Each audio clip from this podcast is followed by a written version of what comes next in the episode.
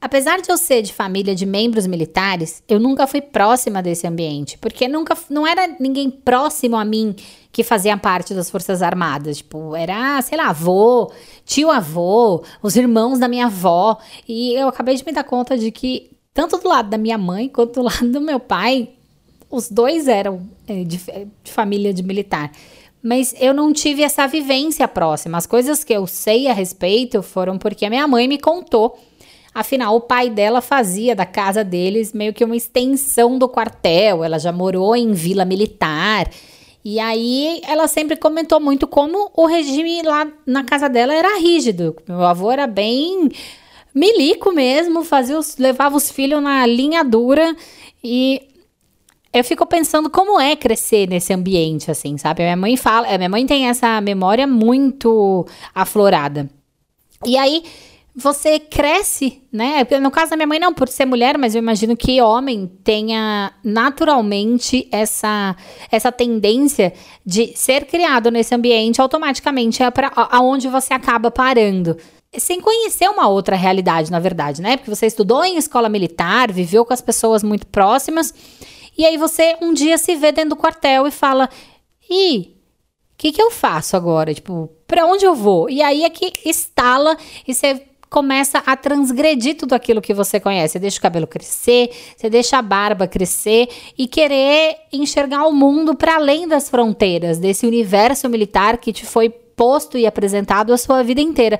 Você consegue imaginar a mudança que seja isso na, na, sua, na cabeça de uma pessoa? Eu acho que uma coisa que também contribuiu foi que eu acho que nada é por acaso, né? Mas eu conheço muito. Esse aí é o gente... Nicolas. Ele viveu muito tempo entre quartel, casa, quartel, mas aí começou a ficar meio boladão de não poder questionar as autoridades e sempre ter que aceitar as ordens de cabeça baixa.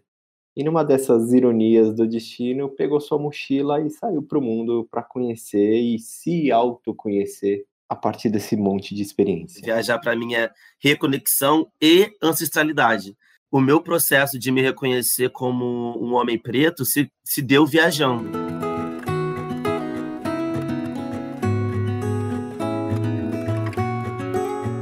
Olá, eu sou Tainá Rodrigues. E eu sou o Marcelo Castro. E esse é o Viajar Pra Quê? O nosso podcast semanal onde histórias, piadas, perrengues e reflexões estão todos juntos e misturados.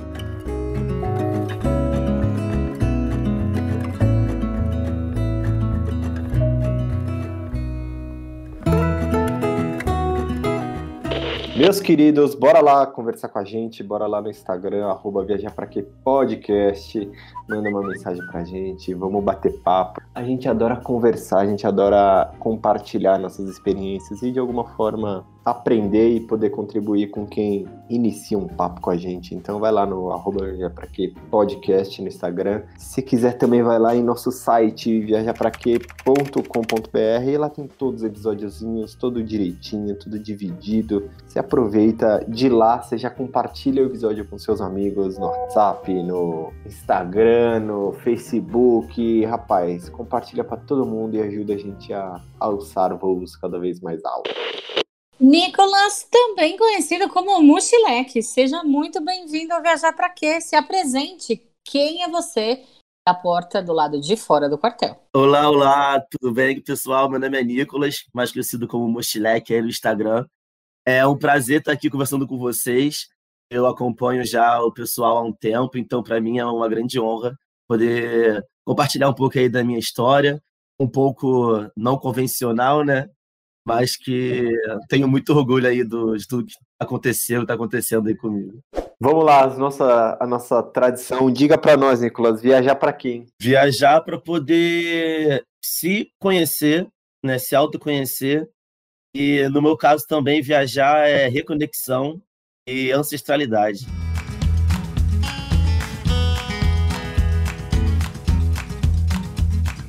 E já que você falou de viajar, reconexão e ancestralidade, como que viagem entrou na sua vida? Tipo, você era de uma família viajante, isso só começou depois que você resolveu se revelar e, e cair no mundo? Como que foi esse rolê? Costumo dizer que meus pais, eles plantaram a sementinha da viagem em mim quando a gente era bem pequeno. Mas depois eles não esperavam que fosse florescer assim tão forte, né? Então nem sei se eles se arrependem hoje em dia. Virar essa floresta amazônica, né? Pois é, eu me lembro assim de ser bem novinho e meu pai pegar eu, meu irmão, eu tenho um irmão gêmeo e uma irmã mais velha, dois anos mais velha. Ele pegar todo mundo, a gente com cinco anos, botar num carro e viajar para uns Sescs que existem. Tem Sesc em, em Espírito Santo e tal. E era a viagem que a gente fazia. Ou região dos lagos aqui no Rio de Janeiro. Quando era bem pequeno, assim. E depois que cresceu, eu nunca. Tipo, aquilo sempre ficou muito forte em mim, negócio de viagem. Eu sempre me senti muito preso, na verdade, né? Aqui, né? Estando no Rio, estando no Brasil. Minha mãe sempre fala que desde pequenininho eu sempre falava que o meu grande sonho era viajar o mundo, queria conhecer o mundo. Eu via assim na internet, via na televisão as coisas acontecendo lá longe, eu falava, gente, eu quero ir para lá. Eu quero conhecer essa galera que está lá do outro lado do mundo. Eu me sentia muito preso e ficava muito frustrado, né? Porque aí, sei lá, na época do ensino médio, eu queria fazer intercâmbio. Só que eu não tinha dinheiro para isso. Eu falei, ah, não, uma hora vai ter que acontecer alguma coisa. Até que a vida caminhou para esse caminhou para esse lado aí da, da marinha, da faculdade, de trabalhar. Eu tinha juntado dinheiro e falei, é agora. E foi. Aproveitando esse assunto da Marinha, né? Você acabou de falar que você fez um, começou a fazer um rolezão pelo mundo, mas como como você estourou essa bolha do quartel, assim? Como que rolou esse deslocamento, esse, esse distanciamento, por assim dizer, de, desse mundo? Depois que eu, né, eu fiquei três anos no quartel e depois eu logo que em seguida comecei meu estágio, que eu tinha que ficar um ano embarcado, né? Um ano de estágio no navio. E foi nessa época que na época nem tinha Instagram, né? Eu usava mais o Facebook, eu comecei a seguir umas páginas de viajantes no Facebook.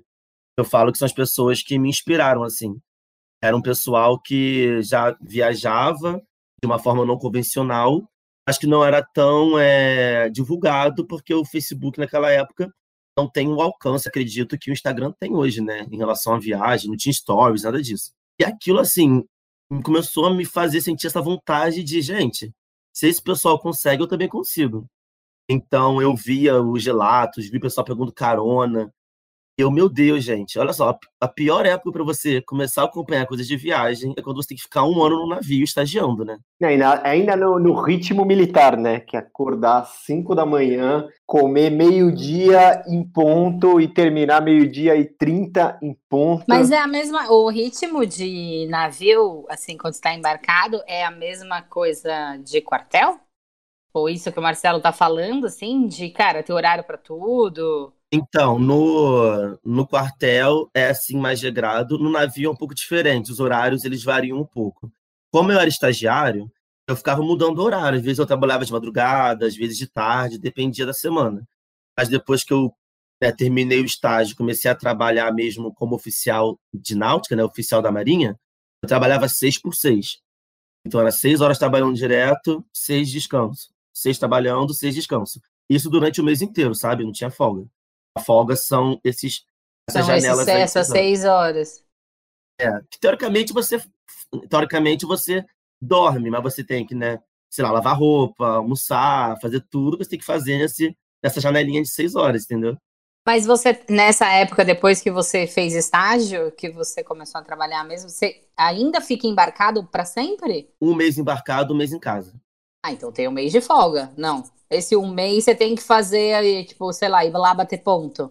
Não, não, nesse um mês é um mês de folga. Então, assim, essa parte é boa. E aí, nesse primeiro, na primeira vez que eu desembarquei, depois que eu virei oficial, eu peguei esse um mês e falei, vou viajar.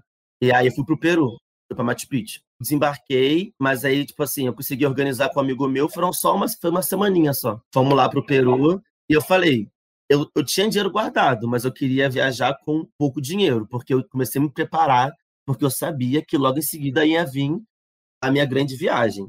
E eu fui para Machu Picchu, fiz aquele, aquele caminho alternativo lá, pelo trilho do trem, para hidrelétrica. É um caminho diferente, você não paga aqui 60 dólares para pegar trem. Assim, um perrengue, né? E meu amigo falou, Nicolas, por que você está fazendo isso? Você tem dinheiro. Eu falei, porque eu quero. Esse é o estilo de viagem que eu quero fazer. E foi ótimo.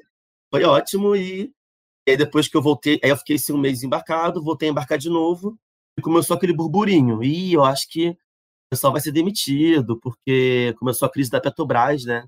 Na época 2015, 2015, eu acho. E assim começou a falar, ó, oh, gente, eu acho que o navio vai perder o contrato, todo mundo vai ser demitido. E eu falei, olha, se eu for demitido, eu vou fazer a minha Tô viagem de volta. ótimo se eu for demitido. Me, por favor, me façam, me façam essa gentileza. Eu não pensei duas vezes. Eu falei, se rolar essa demissão aí, eu vou pegar a grana, botar no meu bolso e vou fazer a minha volta ao mundo. E não deu outro. Isso é muito louco, né? É normalmente, quando as pessoas rolam essas, esses cortes na empresa, a, normalmente a galera fica morrendo de medo, né? Puta, eu vou, eu vou também, o que, que eu vou fazer, não sei o quê. E quando eu e o Mar, a gente foi é, fazer a nossa viagem, a nossa programação era ir em julho, se eu não me engano. Mas a mãe do Mar estava com problema de saúde e a gente tinha é, adiado um pouco. Vamos mais para o fim do ano, vamos ver como as coisas vão se comportar. Só que aí, na, na agência que eu trabalhava, teve um corte, tipo, em maio. E aí eu falei para ele, cara, sim, tudo bem, a gente não vai agora, mas é a oportunidade que eu vou ter, porque assim, quando a gente, eu trabalhava em agência de, de grupo internacional, então tudo depende da matriz. Tipo, precisa mandar pessoas embora. Beleza, a matriz autoriza que naquele determinado tempo você mande pessoas embora. Fechou essa janela, você não consegue mais. Aí eu ia ter que pedir demissão. Então foi a minha oportunidade, tipo, eu, eu vi meu chefe mandando uma galera embora, mandei mensagem para ele, ô chefe, queria conversar com você. Eu lembro até hoje que na hora que a gente entrou na salinha, ele virou para mim e falou: Ó, oh, você toma cuidado que daqui hoje saíram tipo uns 10 desempregados. Eu falei: então, muito provavelmente eu vou ser a próxima. Aí, tipo, eu contei a história da nossa viagem para ele e pedi para ele me mandar embora. E aí eu consegui ir no bolo, sabe? Foi, foi total uma oportunidade, porque provavelmente se eu tivesse esperado pra gente ir depois, é, tipo, sei lá, se eu tivesse esperado para falar com ele depois, provavelmente ele não teria me mandado embora, sabe? E meio que para mim foi bom que foi uma grana que eu peguei pra gente poder viajar. Nossa, é muito legal isso. Eu vejo essa história se repetindo com vários viajantes que eu conheço. Eu acho isso muito interessante. Porque, assim, teve amigos meus que também foram embora nessa leva. O pensamento deles era: ah, não, vou dentada no carro, vou dentada numa casa, vou comprar não sei o quê. Eu falei, gente, eu vou viajar. É, os, meus, os meus dinheiros não dava para dar entrada em casa, não, gente. Não era tanto dinheiro assim. Carro sim, carro sim, mas eu já tinha carro, então eu também vendi o carro para viajar, entendeu? Ah, entendi. Mas isso é muito louco mesmo, porque a nossa cabeça, quando define que isso vai acontecer, é, tudo que você enxerga ao redor é oportunidade, né? Sim, e é muito natural, né? Tipo, para mim veio muito natural essa vontade. E aí, na hora de falar para meus pais, por exemplo, nossa, foi assim, horrível. Eles não, eles não entenderam, só foram entender mesmo depois que já estava viajando e tal. Mas na hora eles falaram, Nicolas, que isso? Tipo, que história é essa? tá doido? Você, sabe? Ainda você, né, que veio do mundo militar, né, o negócio certinho, tudo... Então, mas isso do militar era uma coisa de família? Tipo, você... Então, é, o meu pai é militar. Ah, tá. Então, para ele foi bem complicado para poder entender isso, essa, essa ideia de viajar. A primeira vez que eu falei para ele, coitado, ele falou assim: por que você não quer reter responsabilidade na sua vida? Você quer sair viajando por aí, virar um rio? O seu irmão gêmeo aí, olha que exemplo de irmão. Sim, mas ele é igual a mim. Aí, Maria, aí perguntou onde que foi, onde foi que ele errou, né? Onde foi que ele, ele ficou nove meses viajando. Eu, eu fiquei um ano, ele me encontrou na Ásia, e foi para ir pro Egito depois, não sei o quê. E eu fui para África, pro, pro sul da África, né? Ele foi pro Egito, eu fui pro, pra mais pro sul. Que louco, cara. E eu até te perguntar, você falou, seu pai ficou meio assustado com a sua decisão, mas eu queria, tipo, até antes disso, como que você construiu isso na sua cabeça? Você falou dos blogs que te inspiravam e tal, mas você viveu muito tempo, né, no, no meio militar, né? Você não só, tipo, não foi só depois de adulto, né, por assim dizer. Tipo, como que foi essa essa quebra, essa quebra, porque é, é difícil você ver gente do exército que teve essa quebra de estereótipo depois só servindo num ano ali, consegue fazer Sim. a cabeça, né? Imagina você que estava 10 anos no, no mundo militar. É, é porque eu, eu fiz o meu ensino fundamental e médio no Colégio Militar do Rio de Janeiro, aqui do Rio, né? Eu acho que uma coisa que também contribuiu foi que eu acho que nada é por acaso, né? Mas eu conheço muita gente muito diferente de mim no próprio na, na própria escola. Eu assim, eu meus amigos eles eram os mais diversos possíveis, sabe? Eu tinha amigo meu que tinha muito dinheiro, é, eu tinha amigo meu que tinha pouco dinheiro, cada um tinha uma história de vida diferente. Tinha gente que já tinha viajado muito, tinha gente que nunca tinha viajado. E eu sempre gostei, né, de me juntar com pessoas diferentes de mim porque eu acho que é a melhor forma de você aprender sobre o mundo é conhecer gente que vai viver coisas que você não viveu. Então, na época que aí eu saí, né, no meu terceiro ano, eu saí do colégio militar e fiz o terceiro ano numa escola particular do Rio de Janeiro, que é a Ponto de Ensino, uma escola particular para poder fazer prova para concursos, né? E aí, na época, eu não sabia o que fazer da minha vida. Eu falei, ah, gente, eu não quero, eu não gosto de medicina, não gosto de direito, não gosto de nada. Aí meu pai falou, então, não gosta de nada? E quando você decide, vai para uma escola militar, porque pelo menos você vai ganhar dinheiro enquanto estiver lá. Eu falei, é, tá bom. Por que na escola militar ganha dinheiro? A gente ganha um soldo, um soldo militar por mês pra, pra estudar lá. Ah, é? Eu Nossa, não sabia. sabia. Ganhei um soldo. Eu acho que na época era seis, é, 700 reais. Mas assim, eu morava lá, não gastava com nada. O dinheiro era só 100% para mim.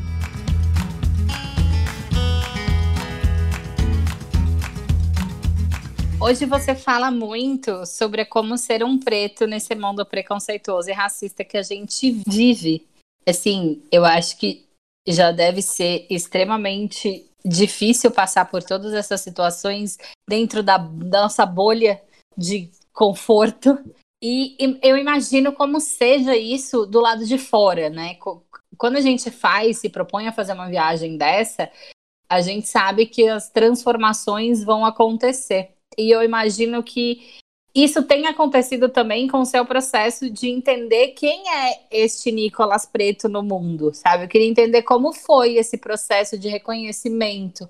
Isso. É, quando no início do programa, né, você perguntou viajar para quê? Eu falei, né, viajar para é reconexão e ancestralidade. Porque foi exatamente isso que aconteceu comigo, né? O meu processo de me reconhecer como um homem preto se, se deu viajando. Porque aqui no Brasil, né, é aquilo. Existem muitos muitos tons, né, da, da pele preta, né? Não é igual, sei lá, você vai pro os Estados Unidos isso é um pouco menor assim. Mas aqui no Brasil a gente é muito miscigenado, né? Miscigenado entre aspas, né? Tipo, a gente sabe que a miscigenação no Brasil não foi tão bonita assim como os livros de história mostram, né? Mas a gente é muito misturado, né? Então assim, por exemplo, eu sou, sou um homem preto, mas eu não sou retinto, né? A pele não é retinta, né? Não é aquele tom mais escuro. Então, aqui no Brasil, eu vivi minha vida inteira sem saber qual era a minha cor, assim, qual era o meu, qual era o meu lugar no mundo, né? Eu sabia que eu não era branco, mas ninguém nunca me avisou que eu era preto. É porque tem uma outra questão também, no caso do Brasil, né? É a questão social. Então, se você, é se você tem a minha cor, você nasce, sei lá, na favela, e você, desde pequeno, você está acostumado à levadura da polícia, porque você é pobre e mora numa área é, de favela, você vai se entender como uma pessoa negra muito mais cedo. Eu, por outro lado, vivi em ambientes muito embranquecidos, né? Eu vivia, minha família, né? Eu nasci num lugar pobre, mas com cinco anos me mudei para um lugar de classe média. Então, a maioria dos meus uhum. amigos eram brancos. Não se falava sobre questão social, não se falava sobre questão racial. Isso começar a mudar depois que eu comecei a me interessar sobre isso e conversar com as pessoas. Como eu disse, né? Eu sempre gostei de conhecer pessoas diferentes de mim. Então, conhecia, eu tinha amigos, né? Comecei a me, a me juntar com amigos meus que moravam em lugares mais pobres, que falavam sobre essa questão racial e social. E aí, na faculdade. Isso não era uma coisa que não era uma pauta na sua casa. Eu imagino que não, não tipo, pela época também, né? Porque não era é, uma coisa é... que as pessoas falavam. Eu acho que o pessoal da geração dos meus pais não falavam sobre isso, mas assim, não por maldade, mas que realmente não era uma coisa que vinha muito à tona. O pessoal vivia suas vidas, né? No caso, assim, meu pai, ele é preto e minha mãe é o que falam pardo, né? Eu não gosto desse termo pardo, né? Mas ela é bem mais clara.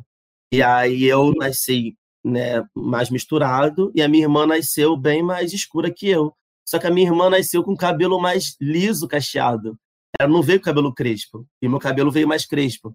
Então, assim, muito louco. O pessoal chamava ela de índia. Ninguém falava que ela era negra, ela era índia, porque ela tinha um cabelo mais, mais pro liso do que pro crespo. E aí, quando eu comecei a viajar, meu cabelo começou a crescer, comecei a, falar, comecei a, a ver sobre esse, é, pesquisar sobre esses assuntos, porque já era 2016, né? 2016, essa pauta já começou a vir mais forte na nossa sociedade. E eu também queria me entender, poxa, quem sou eu, né? O que é sobre o que eu devo lutar, né? Eu devo usar a minha voz para falar sobre o quê? E aí nessa viagem isso aconteceu muito forte, então na Europa, na Ásia, eu lembro que na Ásia eu teve um momento na Ásia que eu estava viajando com um grupo de sete alemães. Eu conheci sete alemães, comecei a viajar com eles. E desses sete, seis eram o típico alemão, que era louro, de olho, é, de olho claro e tal, e tinha um alemão que era um homem preto. E eu conversava muito com eles sobre essas questões, né? falei, como é que é ser um, né, um homem preto, sei lá, na Alemanha, como é que é a questão social e tal. Ele conversava e falava no Brasil, como é que é ser um homem preto no Brasil? E foi a primeira vez na minha vida que eu me lembro que alguém se referiu a mim como homem preto. Aí opa, peraí, peraí, você me considera preto? Aí os sete viraram para mim, Nicolas, pelo amor de Deus, né? Você olha no espelho, óbvio que você é negro. Eu falava, poxa, cara, sabia que no Brasil as pessoas ainda não me enxergam assim? Aí ele, ah, o pessoal tá cego? O que tá acontecendo? E aí foi muito louco, foi muito louco. Aí depois, na África também. Mas foi um choque de reconhecimento para você ou foi uma coisa de, puta, é isso? É, foi, Era tipo, isso que eu precisava ouvir, sabe? Isso, foi tipo aceitação. Finalmente estou sendo aceito. Eu, eu, eu, meio que você querendo uma aprovação, tipo, cara, é uhum. isso. Finalmente alguém me enxergou da forma que eu me enxergo e gostaria que as pessoas me enxergassem. E aí, quando isso aconteceu, eu falei, putz, é isso. E aí, eu comecei. É... Aí na África também foi muito interessante, no Quênia. Poxa, no Quênia foi maravilhoso, porque no Quênia, assim, só tem, só tem, né? 95% da população é preta. E aí você olha, na... você sai na rua, você vê na televisão, você olha no outdoor, só tem, todo mundo é preto, o médico é preto, todo mundo é preto. Eu achei isso interessantíssimo. Eu falei, nossa, que legal realmente. E aí, na escola que eu dava aula, foi muito engraçado, que eu dava aula numa escola né, de crianças de 5 a 10 anos. Aí tinha um menininho, que ele era, o nome dele é Randy. Ele era meu preferido, assim, ele tinha uns 6 anos. Falei, Randy, qual é a sua cor? Aí ele, I'm black. Falei, qual a minha cor? Aí ele, você é brown. Aí eu, eu sou black igual você, Randy. Não. Ele falou, não, você é brown. Mas assim, eu achei muito interessante isso, eu achei muito legal. E na África do Sul também. Na África do Sul foi maravilhoso, porque Cape Town uma história muito parecida com a nossa, né, de miscigenação, né? Eles foram colônia holandesa. Então lá, é, eles também tem muitas pessoas que eles chamam de black, white colored. No caso, seria o colored. Eu seria o misturado, sabe? E aí, nossa, Cape Town foi maravilhoso. Eu fiz vários amigos colored, vários amigos blacks e vários amigos white. E a gente trocava uma ideia. Eles falavam comigo como é que é. E lá também tem uma situação muito tem uma segregação racial muito grande, como tem aqui no Brasil, né? Tem uma zona onde só tem gente branca e rica, tem uma zona onde só tem gente é, preta e pobre, tem uma favela. Então, assim, eu percorri todos esses lugares, né? Conheci todos esses lugares. Então, assim, foi muito interessante estar num lugar fora do Rio, onde eu me sentia muito no Rio, porque eu via tanta questão social, questão racial, era muito parecido. Então, assim, isso para mim é uma das coisas que eu gosto muito sobre viajar também, é você acaba percebendo que a gente tem muita coisa em comum com outros lugares do mundo, inclusive a África. Eu acho brasileiro e, e brasileiro e africano, né, é, é, generalizando, né, porque a África né, é enorme, mas acho um, dois povos muito parecidos, né? Questão de vida, questão de se achar, de, de ser feliz, né, de ser festeiro e tudo mais. Então, assim, foi muito forte para mim. Aí, quando eu voltei pro Brasil, eu já me reconhecia como homem preto. Eu comecei a falar sobre isso na internet. Eu comecei a falar sobre isso no Instagram, até porque o meu Instagram, pela vida, assim, apesar de eu, apesar de eu me conectar com muitas pessoas diferentes, a grande maioria das pessoas que eu conheço são pessoas brancas. Então, assim, meu Instagram, meus seguidores, eles até até um tempo atrás, né, nessa época que eu voltei de viagem, a maioria eram brancos. Uma, uma galera que não falava muito sobre esses assuntos, não falavam sobre. Eu comecei a falar sobre isso na internet e foi muito interessante ver o pessoal falando comigo, falou, nossa, Nicolas, que interessante, que bom que você está falando sobre isso, porque no meu ciclo social, no meu Instagram, ninguém fala sobre isso, estou, estou aprendendo muito com você. E eram coisas básicas que falava sobre questão racial, coisas que permeiam a nossa vida de brasileiro, independente de ser branco ou preto.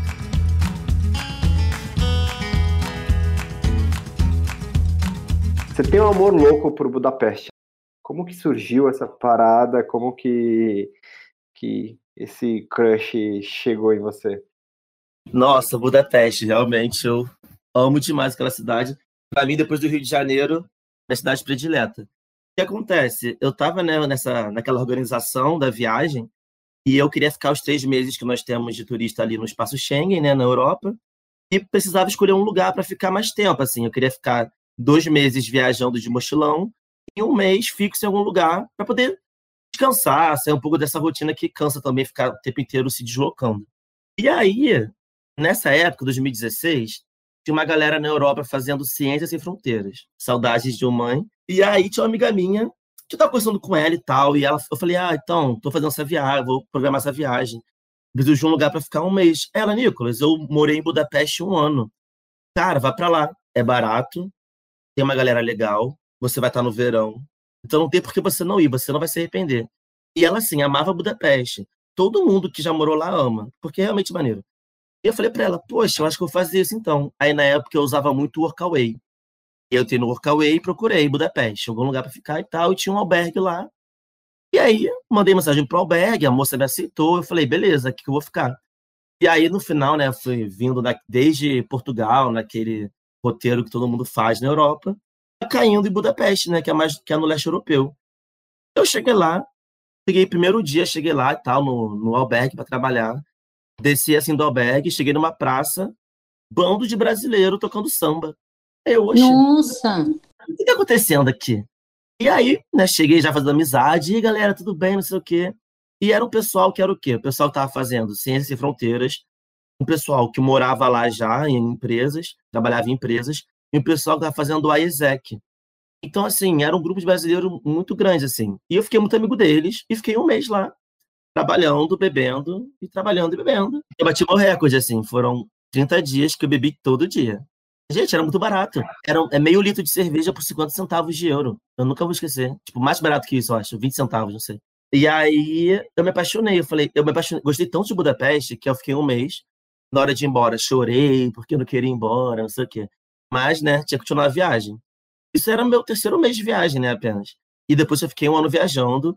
Aí tive que voltar para Europa para poder pegar meu voo para o Brasil, né? Então, peguei o voo de eu peguei de Cape Town, não, de Joanesburgo, da África do Sul, para Amsterdã. E como eles são colônia holandesa, é mais barato ir para lá do que ir para Lisboa, por exemplo. E aí eu peguei esse voo, aí em Amsterdã falei, putz, ah não, quero quero Budapeste de novo. E aí eu fui lá, peguei um ônibus lá de não sei quantas horas, cheguei em Budapeste, passar um aniversário lá, porque era maio, queria passar um aniversário lá. Fiquei lá um tempinho, depois fui embora pro Brasil. Aí agora eu morei em Paris um ano, fui para Budapeste também. Falei, gente, é muito problema de pessoa rica, né? Sempre que eu vou para Europa, preciso ir em Budapeste. Como tem vários amigos lá, eu nunca preciso, eu não preciso ficar mais em albergue e tal. Sempre tem alguém para me receber. Porque a galera continua lá, porque o pessoal que mora lá não quer ir embora. Então, assim, agora eu tô, eu tô até falei pro Marcelo que eu tô aplicando para um mestrado lá agora. E aí, se eu passar, eu vou ficar dois anos. É em Budapeste. É em Budapeste. Olha lá, já vamos visitar você, porque a gente também adorou Budapeste. Sim, gente, vamos, cara, maravilhoso. Eu vou ficar dois anos lá feliz. Se eu conseguir passar, né? Vamos ver.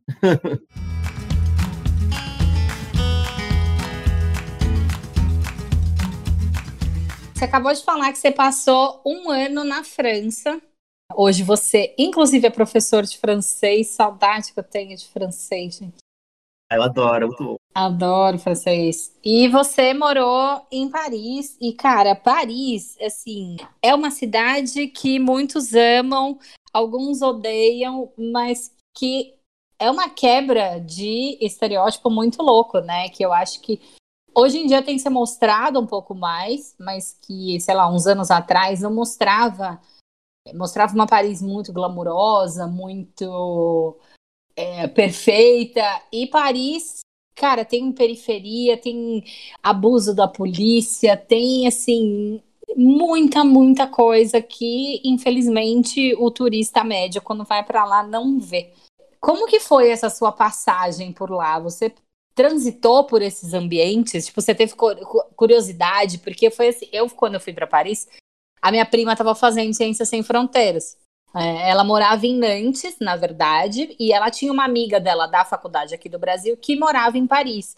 Que na verdade não era Paris, era na periferia, era em Massy. Então, os primeiros dias que eu cheguei, é, eu fiquei lá no, no miolinho de Paris e aquela coisa, né? Puta, que cidade maravilhosa, meu Deus, é tudo lindo. Nossa, não porque eu sou a pessoa que, assim, eu fui para Paris com expectativa baixíssima, porque eu sou aquela que fala: hum, se as pessoas falam demais, eu não vou gostar.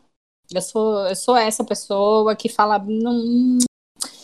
E quando eu cheguei, foi real um, eu falei, meu Deus, isso aqui é tudo que falam, porque é muito linda a cidade, sabe? Por você se perder nas vielinhas. E aí eu tava nesse ambiente sozinha, e depois eu fui é, para Bélgica e para Amsterdã com a minha prima. E quando eu, a gente voltou, a gente ficou na casa da amiga dela, lá no campus da universidade, em Massy. Então a gente precisava, para chegar em Paris, pegar trem, porque é outra cidade. É, e era um bairro onde as pessoas eram majoritariamente pretas. E foi aí que eu consegui ouvir cor em Paris, porque as pessoas em Paris elas são sóbrias. E cara, os africanos que vivem lá, né, que são que são franceses, mas que você vê que tem ancestralidade africana, elas são coloridas, elas usam vestidos e usam é, os turbantes na cabeça, e você fala, gente, é um contraste com aquela Paris lá do miolo muito grande. Como que foi essa sua passagem por lá? Então, eu concordo com você. Eu fui para Paris porque eu achei que seria mais fácil de conseguir emprego. Era um, eu peguei um visto de trabalho de um ano eu falei, vou trabalhar em hotel, porque eu sei falar inglês, meu francês era básico, mas eu falava, me virava, então vou conseguir emprego lá fácil. E não deu outro, eu consegui emprego bem fácil, inclusive. Só que Paris é muito burocrática. Então, assim, eu cheguei lá, procurei, procurei casa ali no miolinho, mas não achei. E aí eu consegui uma casa, morar no subúrbio, né? E, no, e assim, foi a melhor coisa que aconteceu comigo. Assim, era mais barato morar no subúrbio. Eu vivi uma outra realidade, que fez muito mais sentido para mim do que morar ali no miolinho de Paris. Então eu morava num subúrbio chamado Aubervilliers, que era mais pro Nordeste, assim, né, fora daquela, daquele círculo de Paris ali. E era um bairro de imigração tunisiana e uh, acho que argelina, não lembro. Só que assim, e tinha outras, também tinham outras nacionalidades lá, né? Mas a maioria era negro e árabe, porque em Paris eles são muito assim, né? Eles te põem em três caixas. Ou você é branco, ou você é negro, ou você é árabe, né? E aí, é, esse, esse, esse subúrbio era de negros e árabes.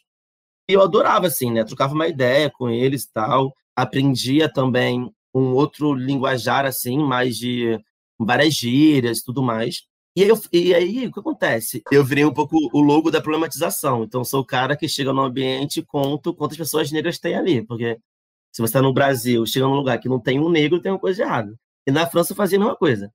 Então eu ficava muito observando essas coisas. Só que na França, eu acho que, comparado com o Brasil, apesar de você ver muito mais negros no subúrbio do que lá no centro, você ainda vê, né, bastante. Tipo assim, a minha gerente do meu banco, em Paris, era uma mulher negra. E assim, eu fico muito reparando nessas coisas, sabe? Umas coisas que talvez passem desapercebidas para as pessoas, eu me ligo muito nessas coisas. E aí na França era assim, eu trabalhava no hotel e aí eu reparava nos clientes do hotel. Então eu via que tinha, eu conseguia ver pessoas negras e brancas ocupando os mesmos espaços, comparando com o Brasil, né? Só que na França tem uma coisa muito interessante, que eu acho que não, não acontece muito aqui no Brasil.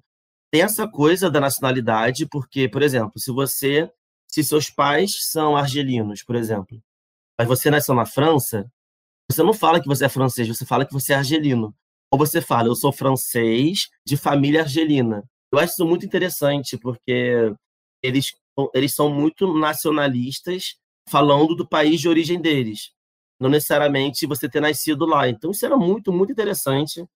Então, eu conheci uma galera. Mas você também. acha que essa reação das pessoas é, tem a ver com um certo tipo de preconceito que os próprios que os franceses brancos fazem com eles, e aí isso acabou ficando enraizado. Enraizado, do tipo, caralho, você é francês, você nasceu aqui, tipo, não interessa de onde seu pai veio. Então, eu acho que existem duas coisas. Eu acho que do lado dos franceses tem uma tem um preconceito, tipo, ah, né? Então, eu, eu acho que esse discurso ele deve vir desse lugar de preconceito, mas acho que da parte do pessoal que veio da África também tem uma questão de nacionalidade boa, eu acho. Porque acontece?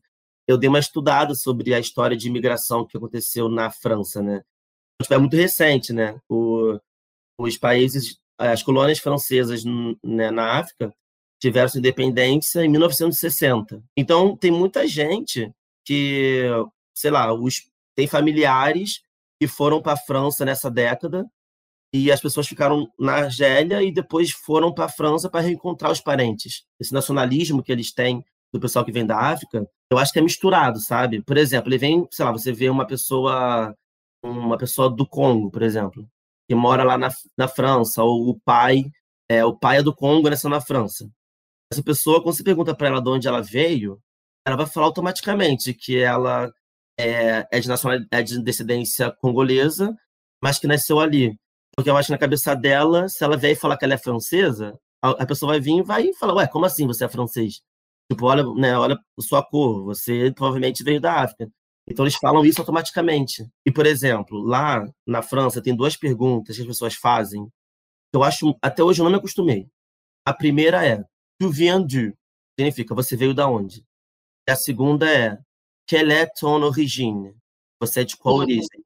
Eles perguntam isso como se fosse a coisa mais normal do mundo. Então, assim, eu acho isso muito bizarro. Eu acho que, sei lá, tipo, eu tava Nossa, lá no hotel. É surreal isso, né?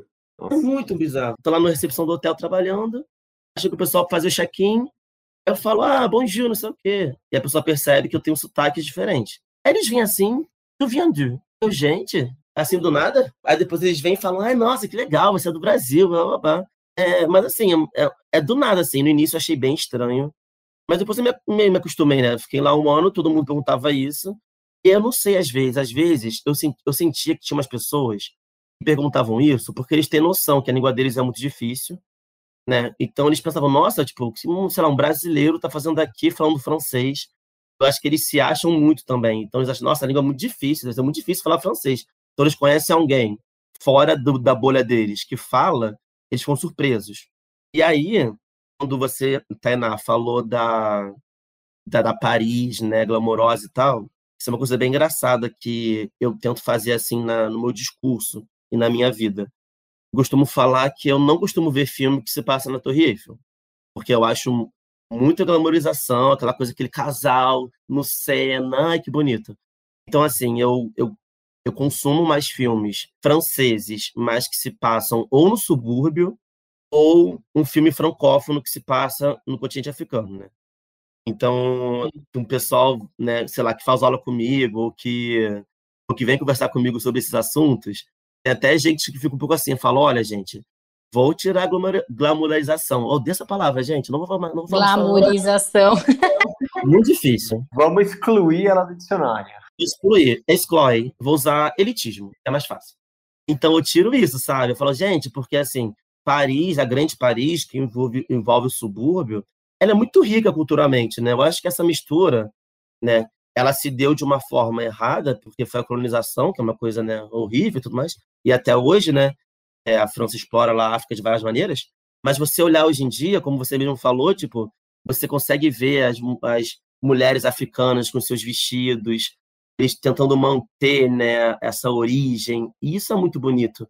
Né? Eu vou lá nos mercados lá do, do bairro onde eu morava, as coisas eram mais baratas de comprar, então eu ia em umas mercearias com umas especiarias que vem do continente. Então, assim, isso é bem, bem interessante, bem legal, né?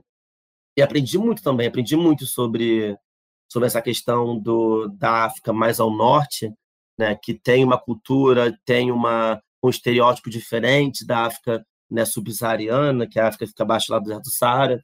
Então aprendi muito lá, sabe, esse um ano. Tipo assim, o racismo lá, ele funciona um pouco diferente aqui do Brasil, né? Enquanto o preconceito lá, ele vem muito da raça e do país de origem. Por exemplo, é, eu, como brasileiro, chegando lá, ele já me vem com os olhos muito mais, muito, é, muito melhor, entre aspas, né?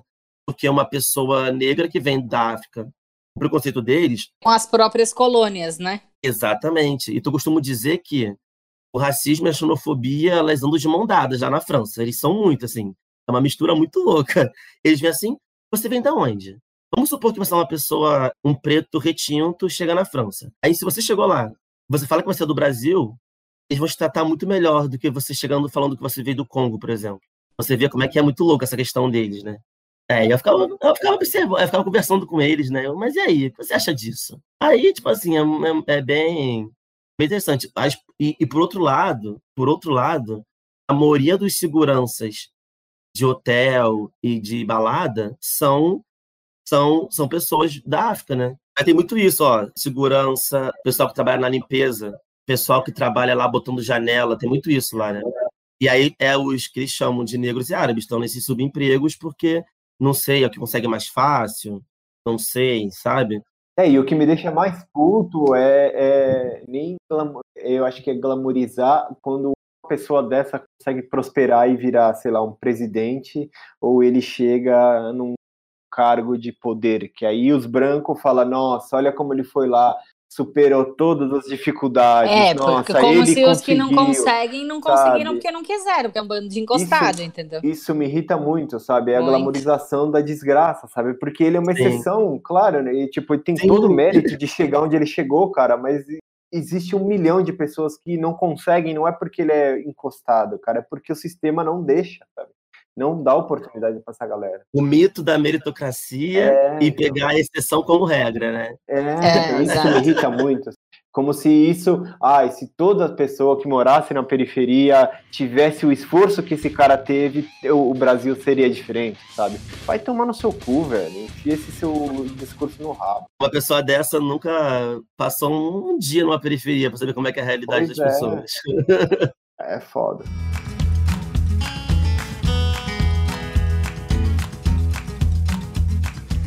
Abra o seu coração e conta uma cilada bino que você enfrentou aí nesse seus, seus dias, seus meses, seus anos viajando. Olha, o pior, o pior perrengue que eu passei é, de longe foi na Europa. Eu peguei um ônibus de Berlim para Praga. Nunca vou esquecer. Comprei esse ônibus e tal, babá. E aí, eu não sei por que eu tive essa péssima ideia de botar todas as coisas na minha mochila. Então eu botei meu passaporte na minha mochila e deixei tudo. No mochilão lá. embaixo? Não, estava em cima. Estava ah. em cima. No bagageiro em cima, assim, perto de mim. Mas eu não sei por que eu fiz isso, mas eu fiz, né? Infelizmente. Aí beleza, aí chegou ali numa cidade chamada Dresden, Dresden, na Alemanha. E aí parou uhum. ali, o ônibus parou. Eu falei, gente, deve ser aquela pausa para poder ir né, no banheiro e tal. Eu desci, fui comprar uma comida rapidinho, voltei. Quando eu voltei, cadê o ônibus? O ônibus foi embora, cara. Aí tava eu sozinho, com meu celular, 30% de bateria, 50 euros no bolso, sem passaporte, sem nada. E agora? Ferrou. E aí eu fiquei desesperado, né? Acho que eu minha boca ficou roxa. Eu falei, beleza, mas é, né, não adianta ficar desesperado, tem que resolver essa situação. Primeira coisa que eu tentei fazer, tentei no. Como era assim, um ponto de parada de ônibus, mais ou menos, tinha meio que uma polícia ali rodoviária, sei lá. Fui até a polícia pedir ajuda né, sem, sem sucesso algum. Eles cagaram na minha cabeça, não fizeram nada. Eu falei, pelo amor de Deus, gente, eu não tenho isso que eu faça. Aí eles falaram, compra uma passagem de ônibus para Praga e encontra sua mochila lá. Eu falei, não tenho passaporte, eu não tenho documento, não vamos vender passagem. Eles, é verdade. Você quer alguma coisa? Eu falei, queria que vocês me ajudassem, né? Faz alguma coisa. Eles, ah, tem nada que a gente possa fazer. Nada que a gente possa fazer. Eu, beleza, já vi que vocês vão me ajudar, obrigado e tchau. Tentei ligar para a companhia, e também não consegui. Gastei 10 euros no orelhão, não consegui. Eu não tinha chip de internet, né? Eu viajava só com Wi-Fi. Aí eu falei, beleza, e agora? Vou pedir ajuda na internet.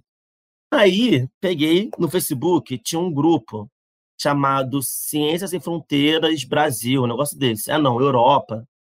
Era um grupo de brasileiros que estavam morando na Europa e que viajavam e faziam couchsurfing. O nome do grupo era Couchsurfing CSF. E aí eu consegui, sabe aquelas internets que você consegue usar 30 minutos só? Caraca, velho, que ninja, velho. Nossa, eu ia sair correndo atrás do ônibus, velho. Cara, eu entrei nesse, eu tenho nesse Wi-Fi, lá, 30 minutos pra usar a internet. Entrei nesse grupo, que eu já era meio conhecido no grupo, que eu pedia Couchsurfing o tempo inteiro nesse grupo. Aí eu botei assim, olha, com letras garrafais. Pelo amor de Deus, e tô desesperado, me ajudem. Aí eu fiz um post, escrevi, Falei, gente, tô aqui em Dresden, o ônibus foi embora, contei toda a treta e falei, tô usando a internet, 30 minutos, vai acabar meu tempo, pelo amor de Deus, alguém faz alguma coisa. Cara, minha sorte é que esse post viralizou nesse grupo. Todo mundo começou a se movimentar. Aí o pessoal marcava o outro, marcava, marcava, marcava. E aí os 30 minutos acabando. E o pessoal começou a mandar mensagem. Eu botei meu, botei meu número lá, botei meu WhatsApp, botei tudo. Então, o menino me ligou assim, Nicolas, é o seguinte, eu moro em Dresden. Se você não tiver onde ficar, pode dormir aqui em casa. Eu já fiquei mais tranquilo. Aí um outro cara me ligou e falou, olha, Nicolas, é o seguinte, meu namorado mora na Alemanha, eu já falei para ele ligar para a empresa de ônibus, que era Student Agency, eu acho. Ele vai ligar para a empresa, segura as pontas aí, não sei o quê. Eu, tá bom, cara, obrigado, não sei o quê. cara, não deu outra, deu um, né? Desse, isso tudo foi em 30 minutos, mas para mim pareceu um ano. E aí, o cara me ligou de novo e falou: olha, é o seguinte, meu namorado falou com a empresa, eles já estão cientes. Daqui, sei lá, 15 minutos vai passar um outro ônibus aí, que tá indo para Praga também. Você vai pro ponto que o ônibus te deixou e você entra nesse outro ônibus. Aí eu, tá bom, tá bom. Aí eu corri lá pro ponto, cheguei lá, tinha uma moça assim me olhando, falou: Você é o menino que foi deixado para trás? Aí eu, sim, sou Aí ela, entra aí. Eu entrei no ônibus, cheguei em Praga, e lá no balcão da Student Agents tava minha mochila com tudo dentro, trancadinha, bonitinha. Nossa, gente, que desespero! Esse foi o maior perrengue, sem dúvida, porque assim, fiquei tão desesperado, mas eu consegui, tipo, consegui sair, sabe? Eu nem, nem sei como eu consegui pensar nessa saída na hora, porque assim, foi bem desesperador. Depois lá no. Agradeci no Instagram, assim, no, no Facebook na época. Agradeci o pessoal. E aí o pessoal, todo mundo, porra, feliz que conseguiram me ajudar. Falei, realmente, o brasileiro é o melhor povo do mundo, a gente se ajuda mesmo na merda, não sei o quê. Eu falei, é verdade. E foi isso. Essa foi a treta maior que eu passei, assim, que eu me lembro, assim, que vem na minha cabeça de cara.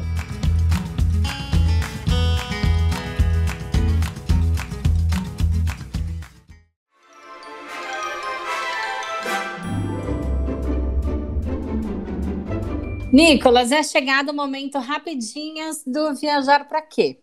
Eu faço perguntas, você responde a primeira coisa que vier na sua cabeça.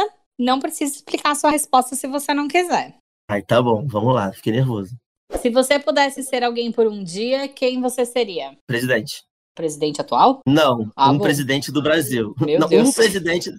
Só se fosse atual. um atual para pedir para sair, né? Oi, eu renuncio. É, exatamente. renuncio. Eu, genocida Nossa. desgraçado, renuncio. Ótima ideia.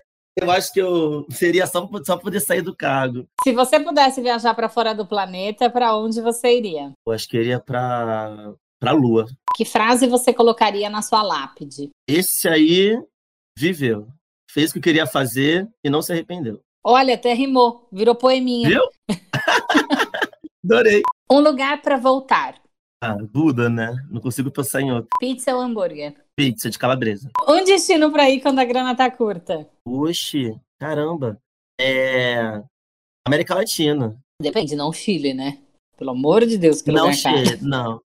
Não, tá. É, né, vamos, eu diria Minas Gerais. Eu posso, porque eu posso que pegar carona. Específico. É, porque Minas Gerais eu viajei de carona por lá uma vez, então assim, gastei bem pouco dinheiro. E as pessoas são muito legais e a comida é muito boa. E tem muita cachoeira, então assim, pouca grana é um bom lugar para ir. Ganhei na Mega Sena, vou para. Uh, é, o mais longe possível, deixa eu pensar. Um, Filipinas. É, porque é assim que eu pensei quando eu fui agir. Eu falei, ah, tenho grana, não sei quando eu vou ter grana de novo, vou pro mais longe que eu conseguir ir. Quando foi a última vez que você fez algo pela primeira vez? Hum, caramba, que difícil. Ah, eu comecei a estudar alemão na quarentena. E aí, né, um idioma novo e tal, mas aí depois eu desisti. Podendo escolher qualquer pessoa no mundo, viva ou morta, com quem você jantaria hoje? Jantaria hoje? Viva ou morta? Tem um filme chamado A Map for Saturday. Vocês conhecem? Ai, adoro. Sim. Então, seria com ele, com o Brook, é, Brook Braga. Porque eu acho que ele, ele fez um. Tipo, ele inovou, sabe? Quando ele fez uma parada que na época o pessoal não estava acostumado a fazer. Eu queria trocar uma ideia com ele para saber o, o, que se passava na cabeça dele, onde veio essa ideia e todas essas coisas, entendeu? Como você gostaria que acabasse o mundo? Ah, numa bela tarde na praia todo mundo feliz, tomando sua caipirinha, mergulhando, voltando, curtindo a vibe, com meus amigos e minha família. E aí o mundo pode acabar, porque vai estar tá todo mundo ali numa alegria só, seria bom. Se você pudesse transformar qualquer atividade da sua rotina em um esporte olímpico, coisas que você faz no seu dia a dia, em qual você teria a chance de medalha? Acho que seria maratona série. Comer a sua comida preferida todos os dias ou nunca mais poder comer a sua comida preferida? Nunca mais comer a comida preferida. Que é? Strogonoff. E o que não pode faltar na sua mochila? Ah, meu celular, sempre.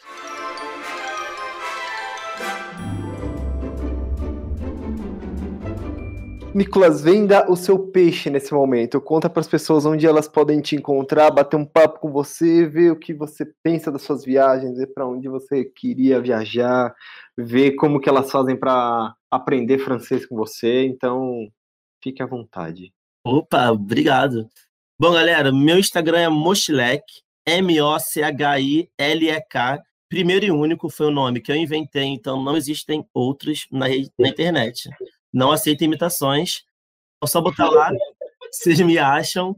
O meu Instagram é, é mochileiro com leque. Leque é uma gíria aqui do Rio, né? Que vem de moleque. Então fala, e aí, leque, tudo bem, leque? Aí juntando os dois. Bem carioca. O Instagram, onde o pessoal consegue me encontrar mais facilmente. Então, costumo dizer que eu brinco, falo sério e viajo. Não necessariamente nessa ordem, é tudo misturado. Então, lá eu falo mais com o pessoal, mas no meu YouTube também tem uns vídeos bem interessantes que eu falo de viagem, mas também falo de umas reflexões aí. É, no YouTube, Instagram, só mandar mensagem, vamos bater um papo, vamos conversar. Eu, né, tô dando aula de francês agora, online, não eurocentrada, então, assim, vamos aprender francês falando de África. Eu acho muito mais interessante eu deixo isso bem claro quando o pessoal vai ter aula comigo. Eu falo, gente, o continente africano tem 60%, 60% de todo mundo que fala francês no mundo está na África. Então a África é o continente francófono, não é, não é a Europa e tal. Então é muito mais interessante você. Eu mostro os contos do Mali, da Mauritânia, e é uma loucura, é uma legal. E, né, se tudo der certo na minha vida, até o final do ano vocês vão me ver estudando aí em Budapeste ou na Romênia, né? Vamos ver e vou mostrar para vocês aí é, o mestrado em políticas para minorias étnicas. Quero um dia trabalhar na ONU para poder ajudar a galera aí que está precisando. E queria aproveitar, queria aproveitar também, já aproveitando esse espaço, para agradecer, porque olha, que conversa legal que a gente teve aqui, hein? Fiquei muito feliz mesmo. Muito obrigado, fundo do meu coração. Espero que a gente consiga se encontrar aí pessoalmente antes de eu ir embora para a gente trocar uma ideia pessoalmente. Com certeza, querido. Vou, agradeço muito pelo papo, foi muito massa mesmo conversar contigo, aprender um pouquinho, refletir, dar umas risadas. É, espero que todo mundo que nos ouviu tenha gostado, a gente gostou por demais. E a gente se ouve numa próxima, meus queridos. Um abraço e até lá. Obrigada, Nicolas. Foi um papo muito, muito, muito gostoso e eu espero de verdade que a próxima seja numa mesa de bar, seja aqui ou quem sabe na sua casa lá em Budapeste. Um beijo, gente. Até o próximo episódio.